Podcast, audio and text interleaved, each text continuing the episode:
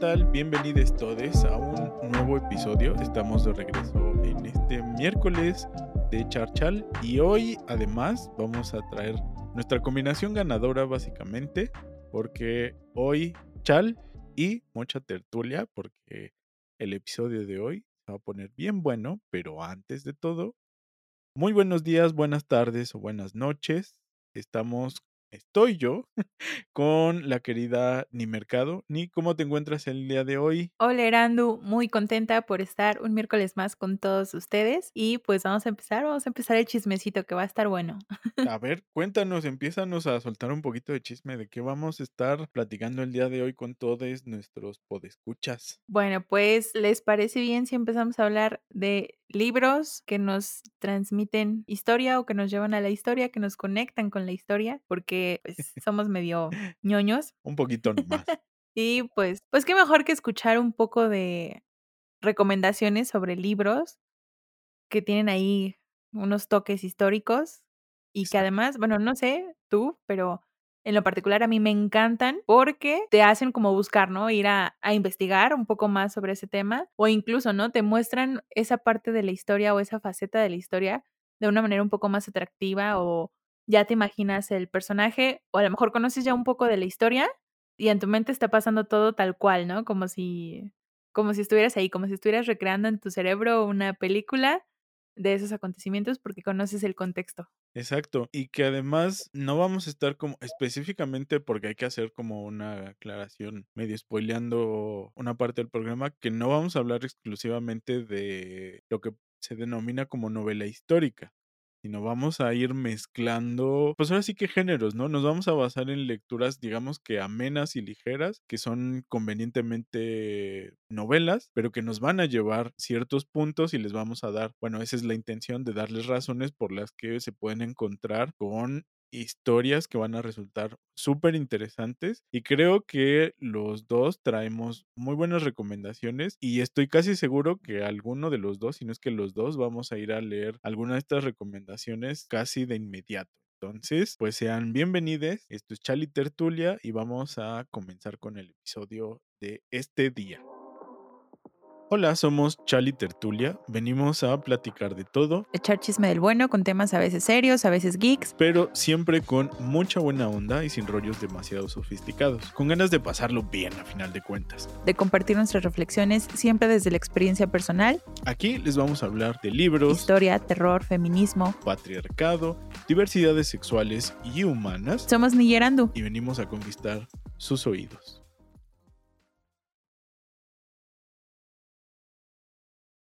Entonces, como, como las viejas costumbres machistas de nuestro país y de todo el mundo, pues primero las todo el revuelo para decirte, tú empiezas primero para que se me quiten los nervios un poquito a mí. ¿Cuál va a ser el primer libro que nos vas a recomendar?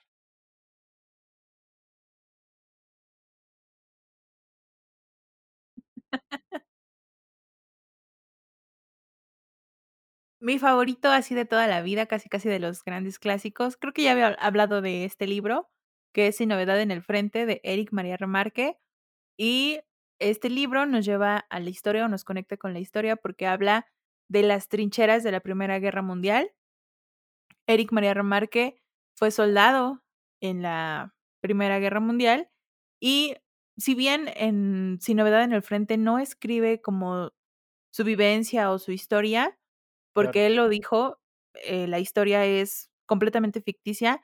Creo que se basa mucho en lo que él vivió, como en sus anécdotas, y relata mucho este, esta vivencia de lo que era estar en las trincheras, de lo que era el ir al baño, el conseguir comida, pero sobre todo, y la, la parte que a mí más me encanta de la historia, es que nos platica sobre los pensamientos que los jóvenes, porque son muchachitos de 14, 18 años, 20 años, así como por mucho.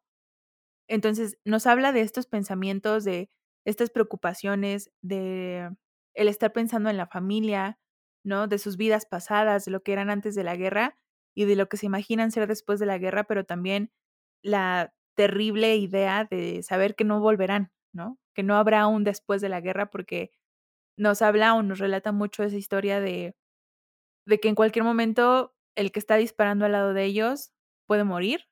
Nos habla Claro. también de de cómo se sienten incompletos, o se sentirían incompletos si regresaran a la ciudad con su familia con tantas bajas, ¿no? Con sabiendo que el vecinito, este, va a faltar, que a lo mejor los papás que están esperando que su hijo vuelva, lo único que van a recibir va a ser, este, un cadáver, no sé, ese tipo de cosas que dices: "No manches con esa historia". Sí, y además a mí Híjole, a mí me encanta por esa que parte mencionas de de la edad de de la muchos de reflexión a la que llega el el tanto la autor, primera como ya después o a la bueno, el Segunda Guerra, personaje principal. porque hablando Y de esas cosas final que por qué lo vinculamos con la la novela historia, es como ajá, que porque quería bueno, terminarlo, que pero no quería terminarlo así, no sé, deja de esa sensación de y que habla de querer de llorar, y llorar, y llorar, ¿no? O pero sea, seguir el el leyendo. patriotismo y estas ganas de, entre muchísimas comillas, defender la patria, la cueste lo que cueste, y todo, todo lo que existe a alrededor, pues se ve plasmado, porque muchos de estos jóvenes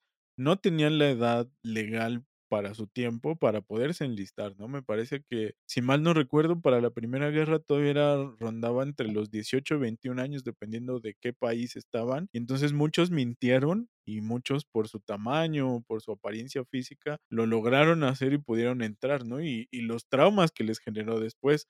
Creo que un buen ejemplo de de literatura o de otro personaje que por ahí me recuerda, pero que siento que se deterioró de una forma de una forma distinta, es Ernest Ernest Hemingway, ¿no? Con, eh, El doblar de las campanas, o no me acuerdo bien cuál es el título preciso de de la novela, pero habla sobre la Guerra Civil Española y es también muy dura, ¿no? Y en ese sentido creo que, híjole, va a parecer que lo hicimos a propósito, pero coincide, ¿no? Con estos tiempos que, pues, que nos tocan vivir y que habrá que leer en un futuro, esperemos que no sea muy lejano, que el próximo año o los próximos 2 años podamos encontrar relatos que nos narren también lo que es vivir en ese momento, ¿no? Y, híjole, pues, yo voy a agarrarme un poquito de de tu texto para ir con con con el que estaba dudoso de si valía la pena,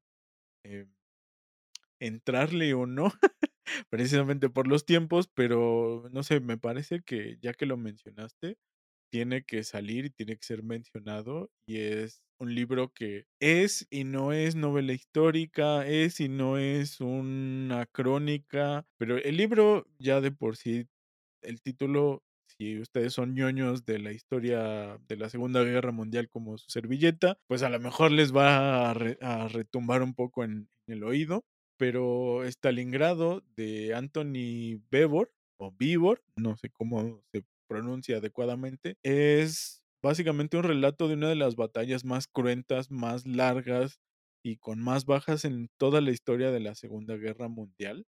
Nada más en esta en guerra se dieron, si no mal recuerdo, un 30 o 35% de las bajas de toda todo el conflicto de la Segunda Guerra Mundial, que se que fue precisamente en Stalingrado, en la ciudad donde Stalin nació, que, pues, por obvias razones lleva ese nombre, que ahora es la República Independiente de Georgia.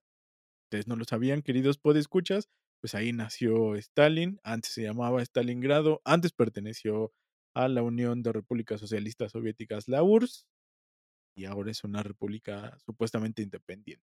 Pero el chiste de este libro y por qué yo estaba en dudoso entre traerlo o no, es que a mí se me hizo un libro que sí es muy duro de leer, pero es es un libro lleno de contrastes.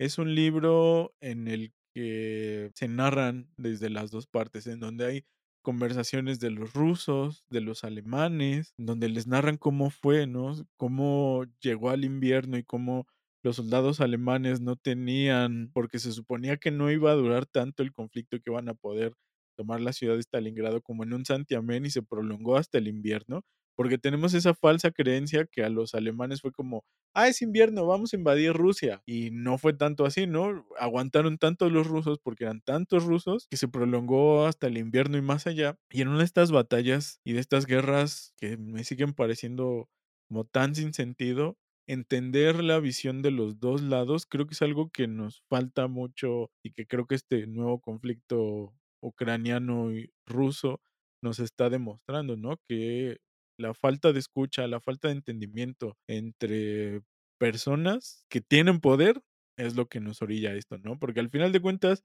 a los que menos les importamos somos los ciudadanos, ¿no? Mientras tomen las decisiones, como bien decía un dicho, alguien sentado detrás de un escritorio sin tener que agarrar el rifle y, y matar a otro ser humano, las decisiones se van a tomar de forma más deshumanizada, ¿no? Y más, entre comillas, sencilla. Y me parece que esto es lo que demuestra este libro. Es muy fuerte, es muy potente, pero si tienen estómago y si quieren asomarse a entender y a ver un periodo que además es de transición impresionante porque de repente tenemos la idea de que la Segunda Guerra fue esta gran guerra ya medio tecnológica y de repente te encuentras con que eh, el ejército alemán y el ejército ruso de repente acarreaban cañones o artillería con caballos todavía, ¿no?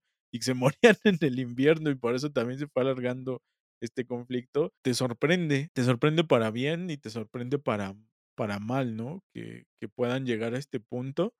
Y no sé, por eso a mí se me hace que es un título que, que valdría la pena revisarlo en ese sentido, en el de podemos escuchar a las dos partes y debemos escuchar a, a las dos partes, ¿no? A entender a otro ser humano y por eso me parece que este va a ser un texto que a lo mejor en estos tiempos va a ser un poquito difícil de leerlo, pero que nos convendría leerlo en estas épocas conflictivas.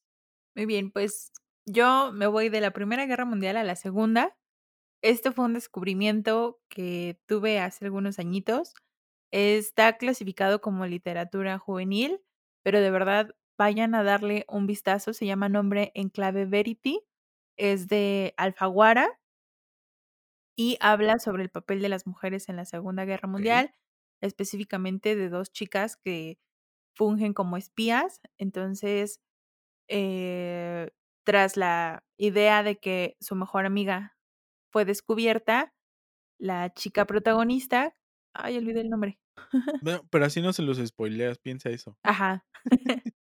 Este, la chica protagonista va en busca de su amiga, este, ella es piloto y entonces, pues cae, ¿no? También la están interrogando, un alemán que se llama von Linden, y entonces ella en, eh, a lo largo de toda la novela te está relatando como las experiencias con su amiga que es Maydi y cómo está tratando de, de no caer, ¿no? Ante la presión y ante la tortura de von Linden.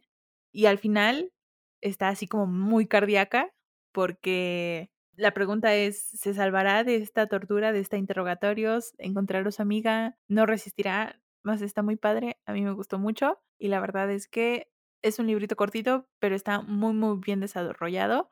Su autora es Elizabeth Wayne. Ok, muy buena recomendación. Yo me voy a ir de este lado del Atlántico, este, del Pacífico, digamos que, que de nuestra realidad, ¿no? Básicamente porque es un libro que está situado en México, en un contexto social que nos es, siento yo que nos, nos lo han ocultado o mal enseñado, no sé cómo decirlo, ni, no sé, tú, tú como maestra de, de historia, ahí no, nos podrías echar un poco la mano, pero siento que, que el México revolucionario, pues revolucionario, interrevolucionario, y digamos que toda esa época entre 1920 hasta 1930, esa década, siento que, que tenemos como una de laguna este, cultural, ¿no? Como que hay muchísimas cosas que no sabemos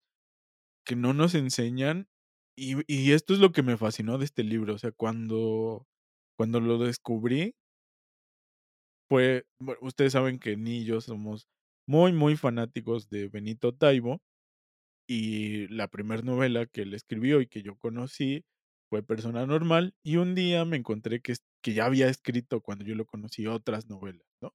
Y entonces encontré y entonces me Ay, encontré con el libro de Polvo, que es mi recomendación, sigue, ¿no? Y resulta que está ambientada en esta época de guerra cristera muy extraña en México, porque ya es posrevolución, pero estos siguen siendo como conservadores que creen que les van a quitar su derecho a ser eh, cristianos y católicos y se levantan en una revolución y empiezan a surgir estos santos o estos mm, son beatos, ¿no? Ya no me acuerdo cómo, cómo los denomina la Iglesia Católica Apostólica y Remonita a estas personas que, que lucharon por la causa cristera, pero bueno, en esa época está ubicado este libro, ¿no? Pero no está precisamente ubicado en la zona cristera, ¿no? Por ahí lo menciona Benito Taibo y de cómo se enteró de todo este chisme. Y el chisme es basado en un personaje que existió, que de veras existió, que es lo que me maravilla y me gusta tanto de una novela histórica como esta, que es sobre el niño Fidencio, ¿no? Un personaje, podríamos decir que mítico, ¿no? Que seguimos esperando algunos fanses este, su historia en leyendas legendarias, pero Badia, si nos escuchas algún día, por favor, eh, la historia del niño Fidencio. Entonces, es, es muy, muy bueno el libro porque te narra toda la perspectiva cultural alrededor del niño Fidencio, ¿no? Y cómo nos está contando Benito Taibo que van caravanas y trenes llenos de personas para que el niño Fidencio les haga el milagrito, ¿no? Y yo cuando estaba leyendo la novela, yo estaba como, híjole, qué chistoso sería que esto pasara en la vida real, ¿no? Y de repente fue como, Boom. ¿y si pasó?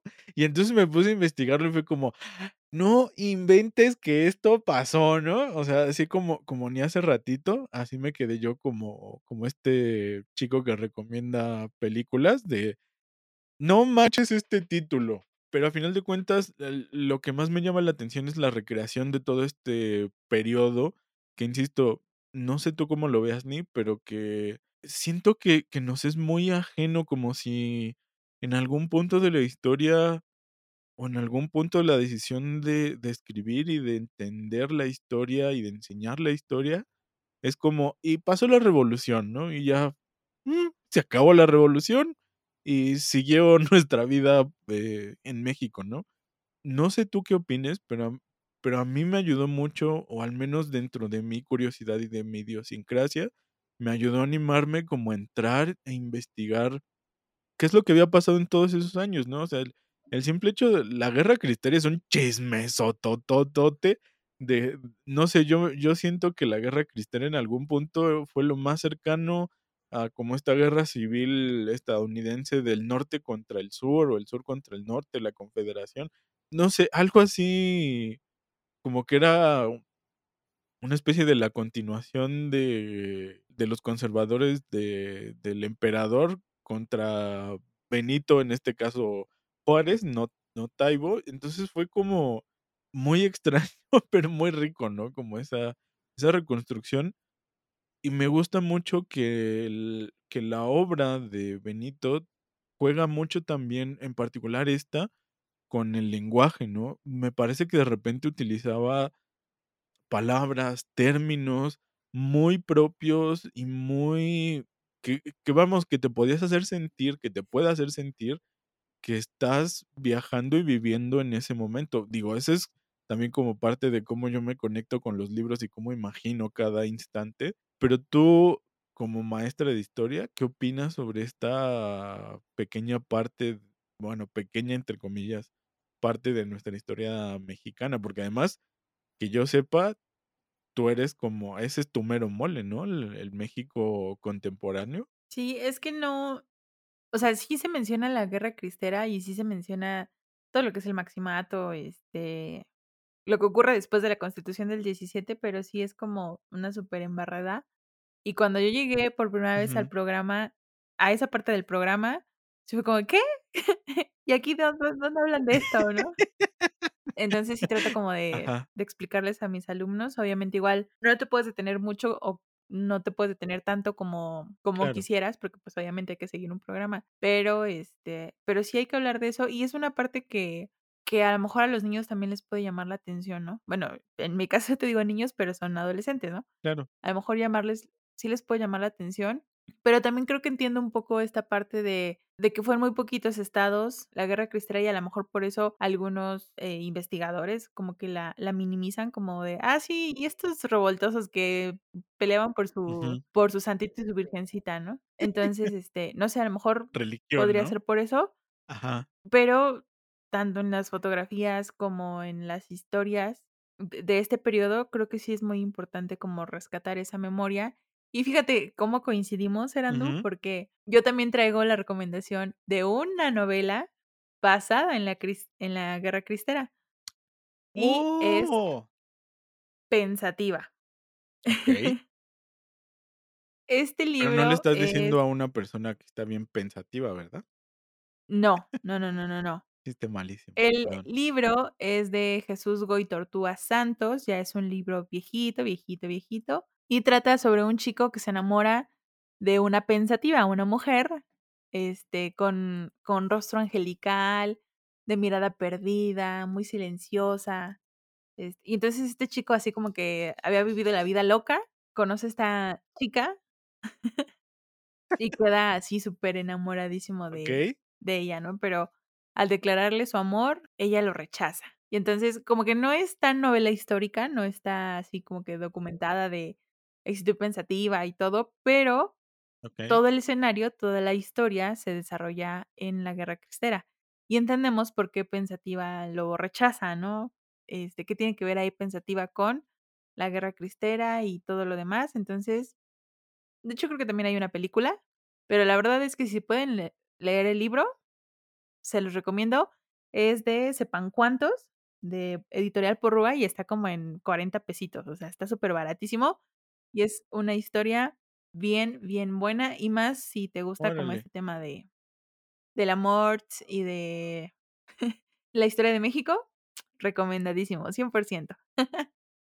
Oye, también qué interesante poder hacer ese análisis también, digo, ahorita pensando de una forma muy ñoña, en cómo cómo concebían el amor, ¿no? O sea, Ah, sí. toda esta idea, no sé, el el e el ideal de del amor, ¿no? Y no sé, no quiero espoilear nada, yo tampoco lo he leído, pero el ponerme a pensar como, ¿cómo reaccionó ese personaje masculino ante la negativa de una mujer, no? Porque era como, te estoy ofreciendo, yo, hombre, entregarte mi mano para que seas mi esposa y salvarte de de la soltería, ¿no? Casi, casi como que siempre siento que esa esa es la imagen. No sé, creo que lo voy a buscar por ahí para leer esa parte y no quedarme con con la intriga. Y y además, como bien dices, creo que a lo mejor porque fue algo como relativamente fugaz y muy enfocado como en ciertas zonas, la guerra cris no sé, creo que también hay una una cierta parte de como de pena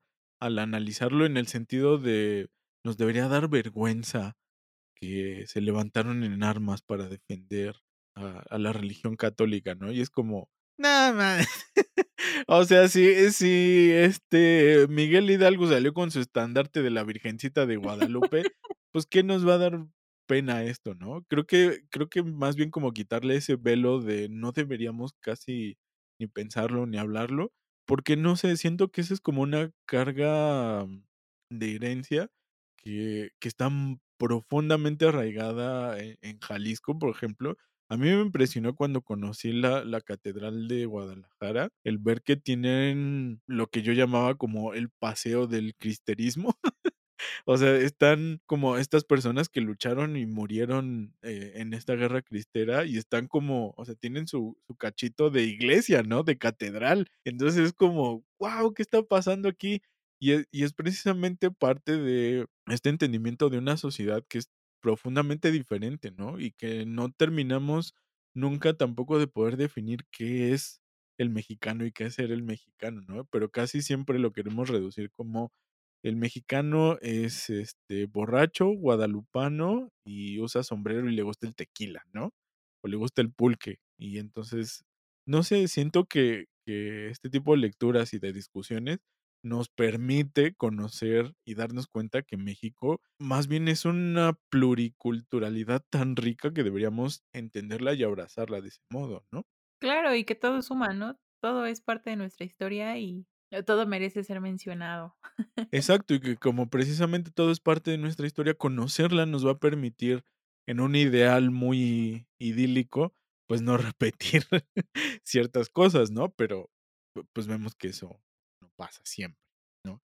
Entonces, eh, voy a seguir con, pues, no no sé qué tan digamos que me voy a ir hasta el otro extremo, pues, este, con una novela que a mí me sorprendió, y yo sí lo voy a a decir con todas sus letras. Esta fue una novela que me dejaron leer, que cuando la leí la primera vez, la padecí porque la tenía que leer.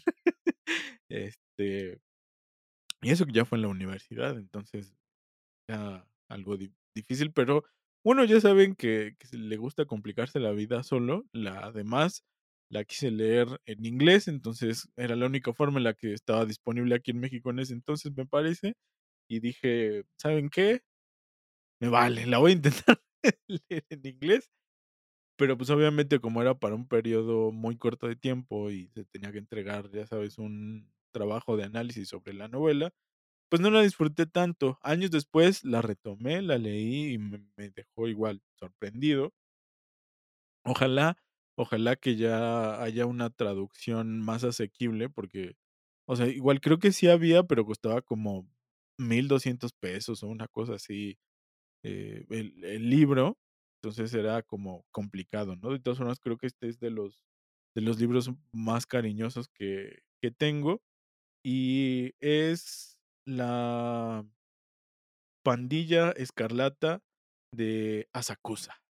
Entonces, es sobre la historia de Japón y las pandillas, cómo se va creando toda esta cultura tan también tan rica y tan interesante de la mafia japonesa, que obviamente, pues, le ponen otras palabras para no meterse en líos con con los yakuza, pero va muy ahí de la mano, ¿no? En cómo cómo cómo se divide cómo llega esta sociedad japonesa de valores extremadamente duros, diría yo, y me parece que hasta a veces a un a un nivel de de sumisión ante ante la nación y ante lo que decida mandar el gobierno, que me parece impresionante, aplicarlo en algo fuera de la ley. O sea, algo que que a lo mejor ahorita nosotros como mexicanos lo podríamos entender un poco más con toda esta situación de violencia y de narcotráfico y de trata de personas que que vivimos en el país.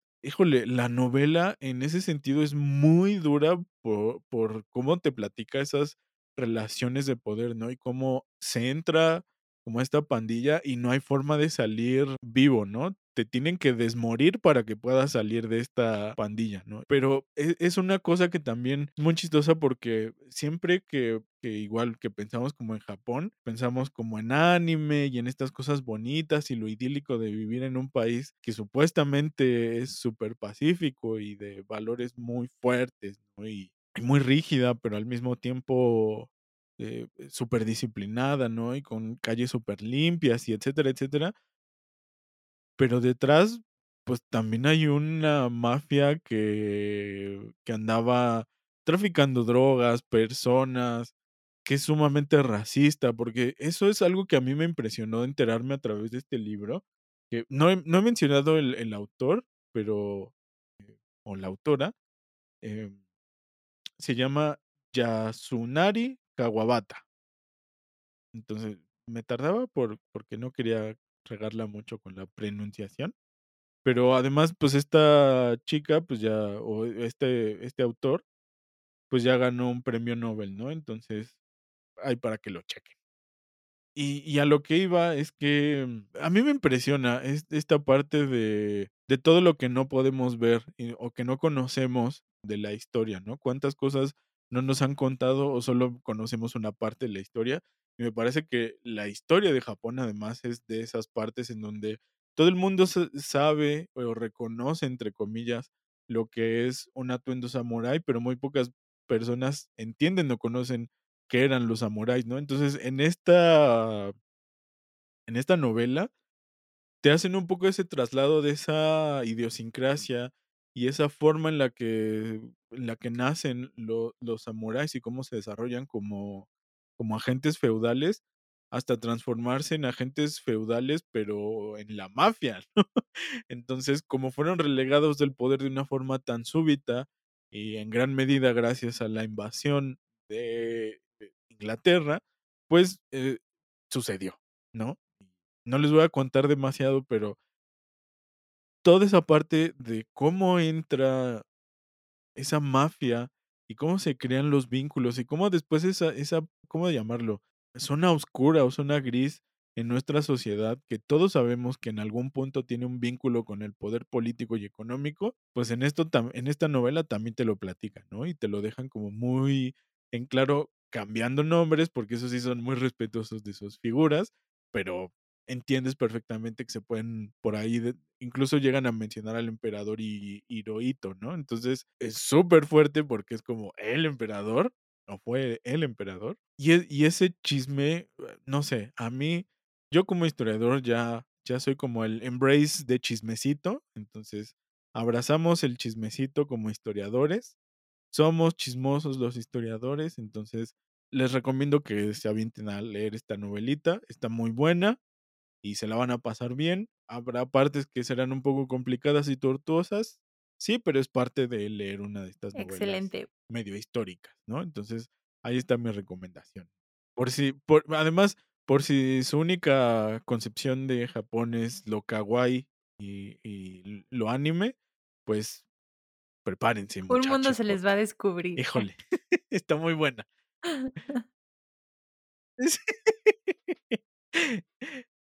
Es como, este, Misterios del Tercer Milenio, ¿cómo era el de Jaime Maussan?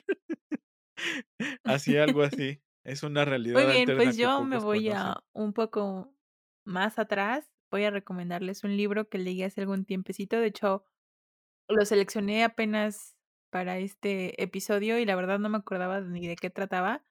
Se llama El Inquisidor, es de Suma de Letras, su autor es Patricio Sturles. Y este libro, para empezar, tiene un protagonista que odias desde las primeras páginas, ¿no? O sea, te cae mal desde el principio porque, pues, obviamente es un inquisidor, ¿no?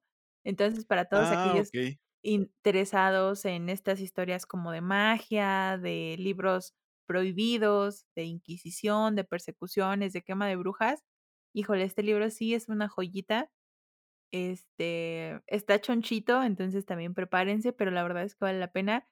Y sí, odias al al protagonista desde el inicio porque es un maldito hijo de Sí. pip. Pero, este, pero también no puedes parar, o sea, te va te va te va metiendo en esa parte de de de de ir descubriendo, de ir buscando las pistas del libro que él está buscando, porque se supone que es un libro prohibidísimo, ¿no? Y entonces, este, pues, el maldito ahí va va haciendo así sus sus trucos, sus trampas, para poder ir como jalando el hilo, ¿no? Y es maldito, es maldito. Hay una parte en la que está interrogando a a un brujo y le dice: "Bueno, ya dime dónde está el libro, ¿no? Dime dime, háblame del brujo que te lo enseñó, este, y te dejo ir". Y el otro ya así, ¿no? ¿Sabes? Es torturadísimo y todo. Dice: "Bueno, está bien, te voy a decir la verdad". Y ya le dice la verdad, y nuestro inquisidor le dice al verdugo: "Bueno, ya llévatelo y mátalo, llévatelo a la hoguera". Y el otro así de: "¿Qué? Pero me dijiste que me ibas a liberar". "Lo siento, eres un brujo, arde en el infierno". What the fuck. Entonces, así de pesado está, este Por cierto, spoilers. pero la verdad es que No, pero nada más es un pequeño ahí, este, quemón para que Okey, es un es un para que clickbait. se den un ¿Cómo cómo sería el este, término para para que vayas a leer a un libro? ¿Una page ¿Es como un No gancho? Bueno, pero ahí está, si les interesa mucho esta parte como como de historia, eh, medieval, este, antigua de la Inquisición, yo creo que este es un muy buen libro para echarse un chapuzón, y ya después de ahí se van como a chismorrear, ¿no? Todos los métodos de tortura, este, no sé, todo eso. Sí, ahora sí que embrace chismecito, se los digo en serio. Creo que va a ser mi nuevo, este, eslogan. Ajá. Entonces, fíjate, es uno de esos temas que me va a llevar justamente a la recomendación de un siguiente libro, porque creo que se parece mucho. E es un clásico, bueno, un clásico, no sé cómo cómo denominarlo, pero creo que las personas han visto más la película que la novela y muchos se sorprenden que exista un libro que la película esté basado basada en un libro, y es El nombre de la rosa. Y es, pues, básicamente ubicado en la misma época, pero en otra parte del mundo, ¿no? Bueno, no sé si el inquisidor sea también ahí en Europa o aquí en las Américas, pero básicamente sería la misma época, digamos. O a lo mejor un poco más temprano en la Inquisición, porque creo que todavía no hacen mención del Malus Maleficarum, o sí ya lo mencionan. Esa parte no no la recuerdo muy bien. Pero bueno, El nombre de la rosa es básicamente un libro de misterio policíaco, pero yo diría que medieval, ¿no? De la Edad Media, en donde, si alguien ya lo leyó, a mí me parece que es uno de esos libros en donde odias a todos los personajes y tú como historiador, en mi caso, en mi perspectiva, me parece que Humberto Eco hace un disfraz un poco, pues no sé si inconsciente, pero como que también trata de pintar como un lado bueno de las órdenes religiosas o una diferencia entre órdenes religiosas, ¿no? Bueno, el autor, por si había que mencionarlo todavía, pues es Humberto Eco. ¿Tiene mejores obras para mi gusto? Sí, hay una que yo voy a hacer como este combo 2 por 1, ya que estamos aquí. Está El nombre de la rosa o El cementerio de Praga. El cementerio de Praga está más hacia período entre guerras y es una historia sumamente policíaca y sumamente negra y muy chida, pero siento que no va tan tirado a un período histórico en particular, sino como que te da pequeñas pistas de en qué en qué época podría estar ubicado, ¿no? El nombre de la rosa, pues sí te va diciendo todo, ¿no? O sea, estamos en la Edad Media, existe la Inquisición, este, vamos a quemar brujas, y te lo platica con pelos y señales prácticamente. Y hay una parte muy interesante que creo que tiene que ver con una materia, mm, no me acuerdo en qué qué especialidad de la carrera la daban, que era Historia de la Ciencia, que a mí me intrigaba un montón. Se me hacía muy interesante, pero me daba también como flojerita, ¿sabes? Entonces, hay una parte en donde Humberto Eco le gana también su parte filológica, me parece, y y que tiende a ser muy filosófico en cuanto a que te está platicando la historia de cómo surge una un primer método científico, por llamarle de alguna forma. Es decir, se adelanta un poco porque ya empieza a hablar de hipótesis y de tesis que van a existir mucho tiempo después de de donde está ubicado El nombre de la rosa, pero que te dan pistas de cómo surge el método científico, eh, que digamos que fundamentó la la la ciencia de, digamos que del siglo XIX en adelante, o mitad del siglo XIX en adelante, con muchos descubrimientos, ¿no? Con esta experimentación y todo esto, que, pues, en la Edad Media sí era mucho de, bueno, este libro me dice que si le quito los pezones a una bruja y grita, es bruja, y si no grita, es que Dios la bendijo, ¿no? Y es como, ¿e en qué cabeza cabe ese tipo de explicaciones? Pero son ese tipo de ejemplos que existen en en El martillo de las brujas, el Malus Maleficarum, que podríamos decir que es como la novela negra más oscura de la historia escrita por el hombre. Entonces, El nombre de la rosa siento que va un poco de la mano con tu región, ¿no? En ese sentido de, oye, si no te has puesto a pensar en cómo, no sé, se me hace una especie de Sherlock Holmes, pero pero muy medieval, ¿no? O sea, con con recursos un poco más limitados que Sherlock, con menos cocaína, pero, pues, no sé, es es está padre, ¿no? Pues sí, ni se estaba se está riendo porque, pues, no lo había pensado, pero si ustedes no han leído bien a Sir Arthur Conan Doyle, habla mucho de que Sherlock Holmes era un amplio consumidor de cocaína y antes era bien visto, ¿no? Era como, me voy a tomar una coquita para no dormirme, o me voy a tomar un cafecito para mantenerme despierto. Básicamente así era. Si si quieren más chismecito, pues Sigmund Freud también era un gran amigo del polvo blanco. Se dice que solía pedir permiso para ir a polvearse la nariz muy seguido al baño. Entonces, ese es un chiste muy malo, pero bueno, esa es mi recomendación para para complementar la de Ni con, este, con su título. Excelente, dando mucho chismecito. Y bueno, pues yo voy a terminar con una recomendación un poco más actual. Este, que es el libro Septiembre de Francisco Pérez Arce.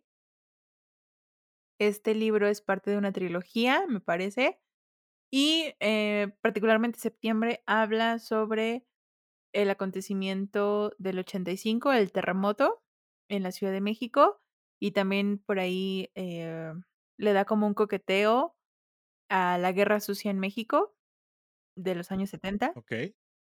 Entonces, son 2 personajes con con una historia, este, cada uno, eh, el hijo de un de un desaparecido, este, por la guerra sucia, y la esposa de alguien que murió en el 85. Entonces, estos 2 personajes se van a unir y van a tener en común como esa pérdida. Pero la historia está muy buena, eh, es un poquito más actual, pero el libro la verdad es que vale la pena conseguirlo. Ya es muy difícil de conseguirlo, pero de verdad Ay, me acabo de acordar, yo lo presté y nunca me lo devolvieron. ¡No! Pero pero sí hay que hacer lo posible por conseguirlo de nuevo, porque sí está está buena la historia y yo creo que eh, bueno, esa era como mi reflexión, ¿no? Qué padre es poder encontrar libros que hablan de sucesos históricos este Claro.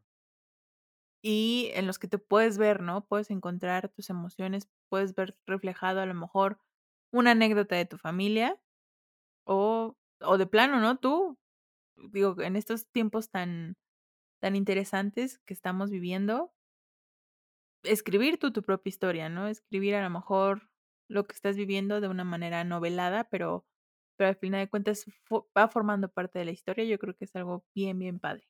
Totalmente No de acuerdo contigo.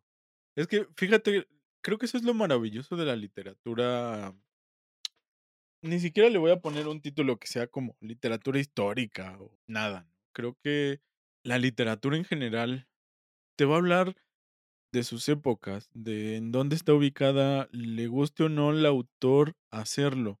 Eh, me parece que es un recurso que que está muy bien eh ¿cómo decirlo? Como desarrollado ya en la literatura.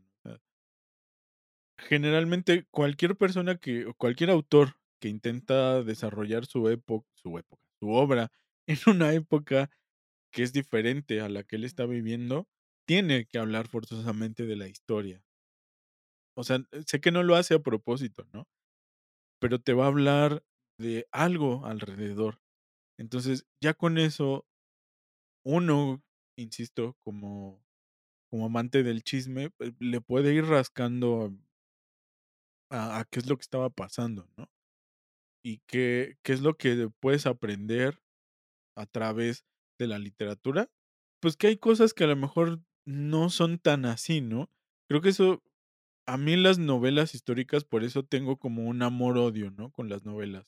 Porque no sé, generalmente, por ejemplo, cuan cuando ya veo programas basados en las novelas, generalmente sí de repente es como, híjole, pero es que aquí van a confundir a la gente. Y uno ya está pensando como en la gente va a creer a partir de esta serie o de esta de esta novela histórica que así es la historia, ¿no? Y esa es esa es mi relación como amor-odio con con las novelas y con con las series históricas. Pero creo que son un es como la Wikipedia para mí, básicamente. O sea, te puedes en Wikipedia puedes, eh, encontrar casi cualquier cosa, ¿no? Que te hable, que te diga qué es. Pero ya también es tu responsabilidad, a partir de lo que ahí dice, qué tanto es cierto, qué tanto es de otra forma, que quién me lo puede explicar de otras formas. Y para mí eso es muy rico con la literatura. Creo que una de las mejores cosas que te puede pasar es encontrar algo, como a mí me pasó con Polvo, encontrar algo que no sabías que había en realidad existido, ¿no? Y que te puedes poner a investigarlo a profundidad o no a profundidad. Pero el hecho de que te arrastre a leer más y te y te lleve a yo quiero saber más, necesito saber, o sea, no me puedo quedar con esta duda en mi interior, es una gran ganancia para los libros y creo que para la humanidad, ¿no? Entre más leamos, sea lo que sea, mejores vamos a ser. Y voy a ir justamente con mi última recomendación, entonces yo también para para cerrar con, pues, no con broche de oro, porque la portada no es de oro, pero diríamos que con broche de de bronce o de cobre, algo así, porque la portada es muy bonita, Y va va a ser precisamente lo que les contaba. La el libro que voy a recomendar es Circe. Una heroína, una hechicera, una mujer que encuentra su poder. Eso es ese es el título completo de de esta obra. Y es de Madeline Miller, pero es una reinterpretación de La Ilíada y la Odisea.